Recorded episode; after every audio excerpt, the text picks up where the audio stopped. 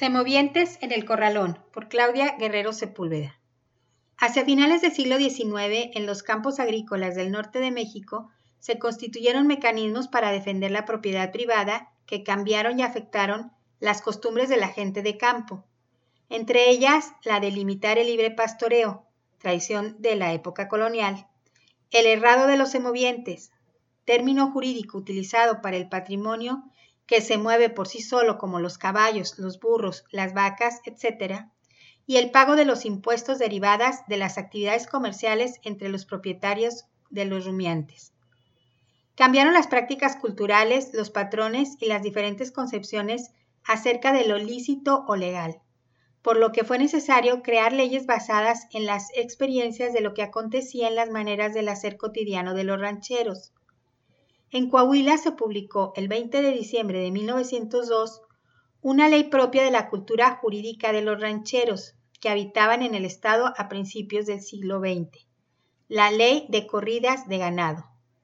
Esta ley establecía que las corridas, que son reuniones por arreo de ganados que organiza el ganadero dentro de su propiedad, podían hacerse libremente dando aviso con ocho días de anticipación a los dueños de terrenos colindantes para que recogieran a los animales que se extraviaran. Si semovientes ajenos invadían los terrenos, estos se encerraban en los corrales de la finca más cercana.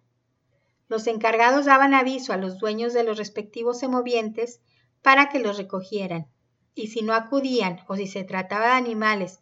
cuyo herraje se desconocía, se avisaba a la autoridad política del municipio.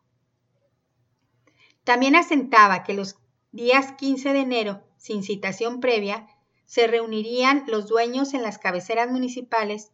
para acordar las cuotas que se cobrarían por cabeza de semoviente ajeno que pastara en sus propiedades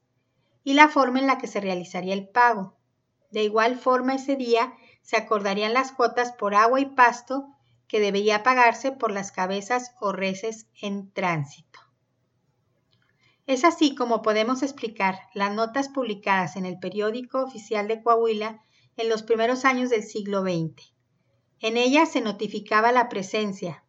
dentro de las presidencias municipales, de los semovientes que habían sido capturados, que no habían sido reclamados y que tenían que pagar el forraje consumido durante el encierro obligado.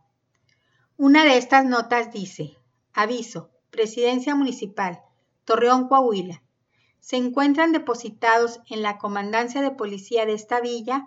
los animales cuyos colores y fierros se expresan a continuación. Un burro pardo orejano, un burro josco, una burra mojina, una burra alazana, una burra prieta, un burro pardo, una burra atabacada, todos valuados en ocho pesos y con las marcas de rado al margen. Quizás estas prácticas dieron origen a los corralones en donde ahora se depositan los automóviles decomisados o siniestrados y a los ingresos municipales etiquetados como semovientes.